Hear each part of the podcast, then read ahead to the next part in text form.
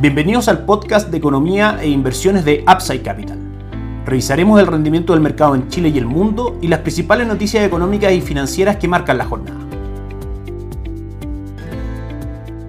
Muy buenos días, ¿cómo están ustedes? Lunes 19 de febrero de 2024, soy Ramiro Galeano, fundador de Upside Capital. Les doy la bienvenida a otra edición más de mercados en Upside Capital. Comenzamos la semana con la publicación por parte del Banco Central de una nueva encuesta de operadores financieros post reunión de política monetaria de enero de 2024, donde recordemos la tasa fue disminuida en 100 puntos base, dejándola en el 7.25% y la publicación de las minutas de esta reunión que recibimos la semana pasada mostró una disposición por parte del Consejo eventual de aumentar la velocidad de recorte de tasa de política monetaria en nuestra economía. La encuesta de operadores financieros publicada el día de hoy marca las expectativas de inflación a 12 meses en el 2.7% y en los próximos 12 a 24 meses en el 3%, absolutamente anclado a el rango meta del Banco Central, lo que justifica, por supuesto, que continúe el ciclo de rebaja de tasa de política monetaria en Chile. Respecto a la tasa de política monetaria, en línea con lo mostrado por la encuesta de expectativas económicas para la próxima reunión de política monetaria que se efectuará en el mes de abril. Se espera una rebaja de 100 puntos base en los próximos 12 meses que la tasa esté ya en el 4%, que es el nivel neutro, y en los próximos 24 meses que se mantenga también en el 4%. Noticia positiva para la renta fija local, que forma parte de nuestra estrategia de inversión. Como hemos dicho, la caída en la tasa de política monetaria arrastrará a la baja y ya lo estaba haciendo a las tasas de mercado que descuentan el valor de los bonos que componen los fondos mutuos de renta fija. La relación es inversa. A medida que cae las tasas de mercado, el valor de los bonos tiende a subir, generando ganancias de capital para quienes invierten en este tipo de activos. En Upside Capital tenemos instrumentos que recomendamos para acceder al mercado de renta fija local, en primera instancia por parte de Itaú AGF, fondo Itaú Dinámico, fondo base de nuestra estrategia de inversión a mediano y largo plazo, que mantiene un retorno del 1.87% durante los últimos 30 días,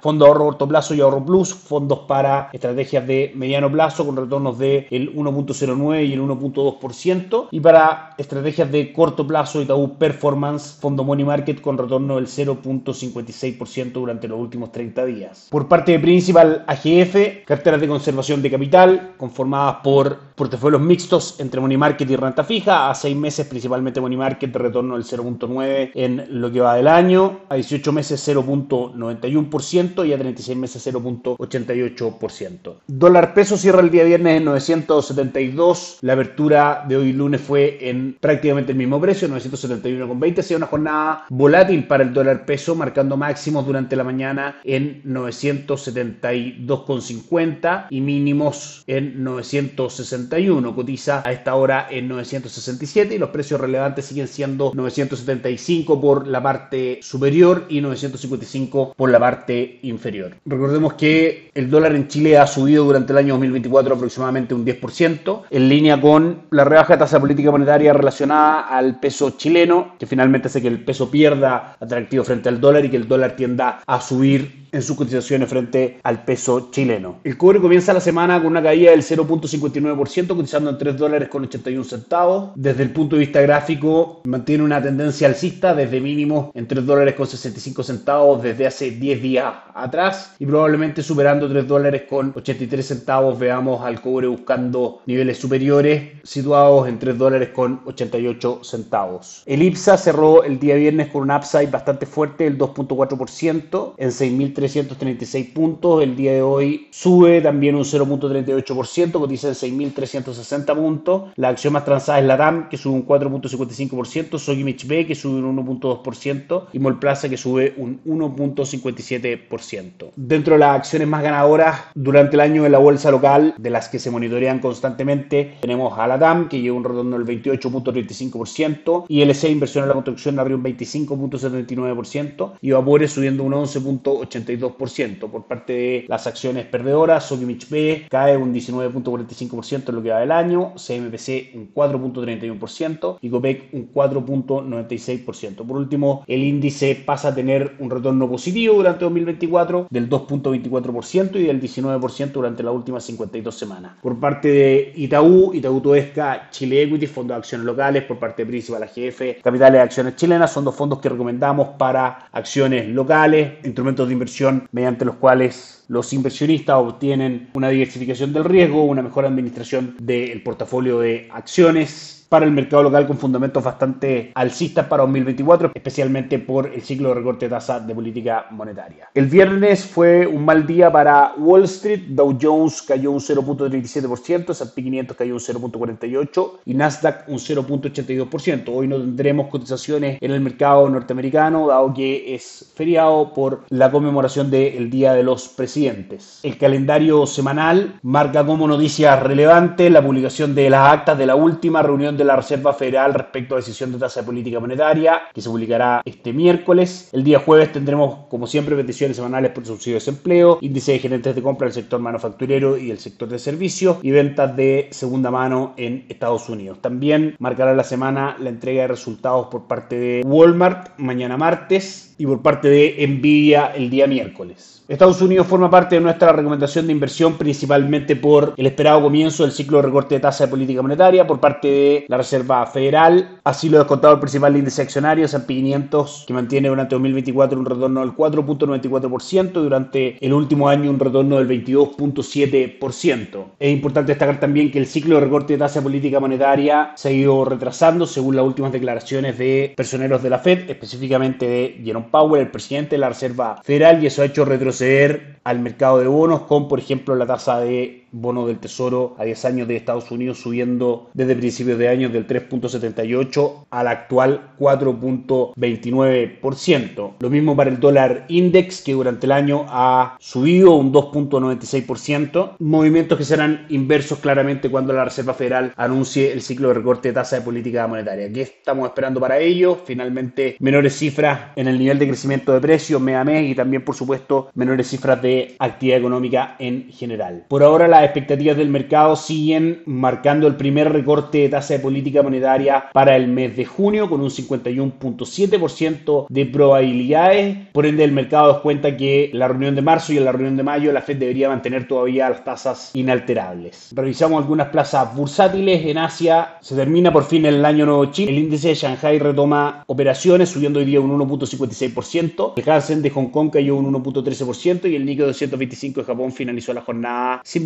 cayendo levemente un 0.04%. Y en Europa la jornada es mixta con el Eurostock 600 subiendo un 0.19% y el DAX alemán cayendo un 0.15%. Eso es todo por hoy, que tengan una muy buena semana, nos encontramos mañana. Gracias por escuchar el podcast de Economía e Inversiones de Upside Capital. Te invitamos a visitar nuestro sitio web www.upsidecap.cl y contactarnos para brindarte una asesoría objetiva, sin sesgo y con una mirada global para tus inversiones.